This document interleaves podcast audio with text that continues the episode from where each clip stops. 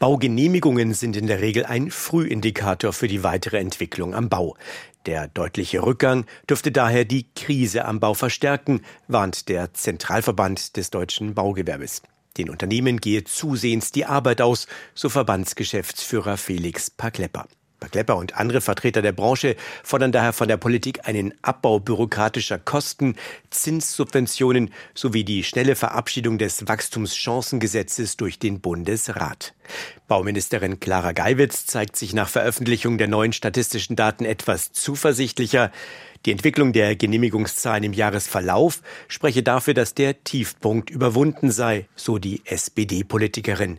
Die bereits beschlossenen staatlichen Fördermaßnahmen sowie die jüngste Entwicklung bei den Zinsen dürften die künftige Bautätigkeit stabilisieren.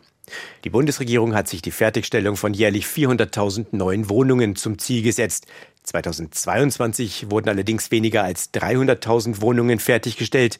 Nach Schätzungen des IFO-Instituts dürfte die Zahl im vergangenen Jahr auf 270.000 gefallen sein.